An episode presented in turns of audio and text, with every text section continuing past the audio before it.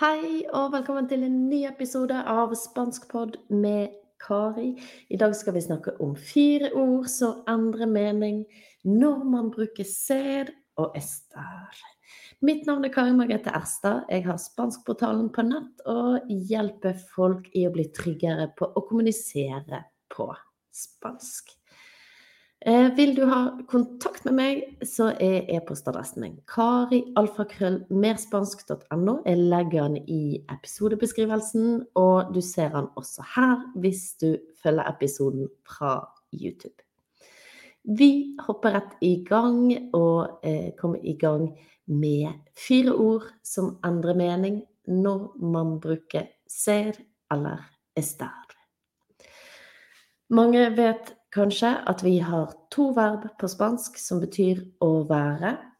Man har ser, som betyr å være, og man har estar. Og det er mange ulike regler på når man bruker hva, og jeg anbefaler alle å prøve å lære seg i hvert fall hovedreglene. Men så er det òg sånn at noen ord de kan man bruke med begge. Altså, du kan bruke noen ting kan du bruke med både ser og Ester. Jeg går ikke inn i alle de reglene nå, men jeg har en eh, leksjon på dette i Spanskportalen hvis du skulle være interessert i å lære deg ser Ester ei sånn ordentlig. Men jeg gir dere noen eksempler her. For eksempel soy Gari i soy Norwega. Det betyr jo 'jeg er Kari, og jeg er norsk'. Og det er jo da identiteten min, hvem du er. Da bruker vi ser, og hvor du er ifra, f.eks. Um, så soy cari, soy noruega. Her bruker vi verbet ser. Eh, et tidspunkt der vi alltid bruker estar, er um, om beliggenhet, eller hvor du befinner deg. Så for å si at jeg er hjemme, så kan jeg si estoy en casa. Jeg er hjemme. Jeg er hjemme. Jeg befinner meg hjemme. I huset mitt, f.eks.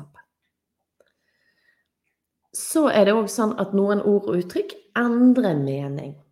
Sånn at de endrer mening, alt dette om de står sammen med ser eller ester. Og her eksempel så ser vi ser abierto. Det betyr å være utadvendt. Mens eh, hvis vi sier 'estar abierto', så betyr det å være åpen. Altså en dør kan være åpen, eller et lokale. La puerta está abierto. Eller el supermercado está abierto. Så er det da en hund som lager bråk her. Ser lister. Ser lista betyr å være smart eller intelligent. Kutt ut. Altså Maria es lista eller Pedro es listo. Og vi husker at adjektiv blir bøyd etter kjønn på spansk. Så i lista jeg er intelligent, for eksempel. Eres muy listo. Du er veldig intelligent. Mens hvis vi bruker ordet estar listo, eh, så betyr det å være klar eller forberedt.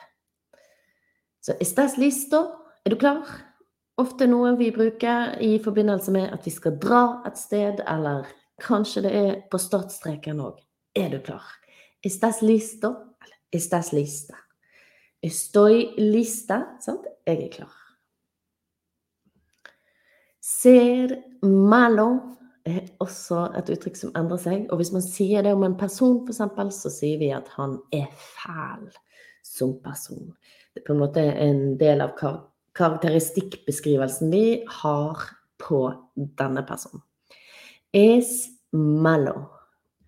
Eh, men hvis jeg sier meg sjøl f.eks. at jeg står i mala, oi, jeg står i mala, så kan det bety å være syk eller dårlig, rett og slett.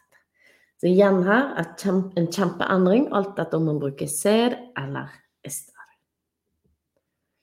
Ser moreno betyr å være mørkhåret. Så har mørkt hår. Så det er òg en karakteristikk. Hvis jeg skulle beskrive meg sjøl for noen, ville jeg sagt 'soy morena'. Um, mens estar moreno endrer vi meningen litt. Det betyr å være brun som følge av soling. Så om sommeren er det mange som er ute og soler seg. Og da kan man si 'Ai, que morena estás'. Sant? Og så brun du er blitt.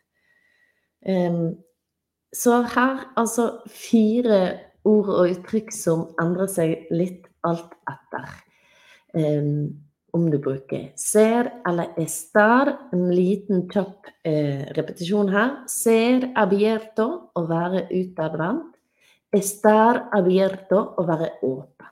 Det kan være en dør, det kan være et lokale, det kan være en jakke. Ser listo være intelligent, smart. Estar listo å være klar, forberedt. Ser mellom å være fæl som person. Estar mellom å være syk. Ser moreno å være mørkhåret. Estar moreno å være brun som følge av soling. At man har solt seg. Det er, finnes mange, mange flere av disse uttrykkene her. Hvis du kan noen, ligg gjerne en kommentar under. Og du, var det nyttig, så lik gjerne videoen. Eh, del med noen andre, og trykk gjerne på subscribe, så får du beskjed når det kommer ut en ny video. Lytter du til podkast, så hjelper det meg også om du deler. Og abonnerer på podkasten. Har du spørsmål, så skriv gjerne til meg. Har du ønsker for hva podkastepisoder skal handle om, så du gjerne, er du hjertelig velkommen til å skrive til meg. E-postadressen min er karialfakrøllmerspansk.no. Den ligger jeg i episodebeskrivelsen. Og har du lyst til å lære deg litt flere ord og uttrykk, så har jeg samlet 150 viktige ord og uttrykk på spansk i linken under. Så trykk gjerne på den, legg igjen navnet ditt og e-posten, så får du de tilsendt. Og det var det jeg hadde tenkt å gå igjennom for i dag. Takk for at du var med meg.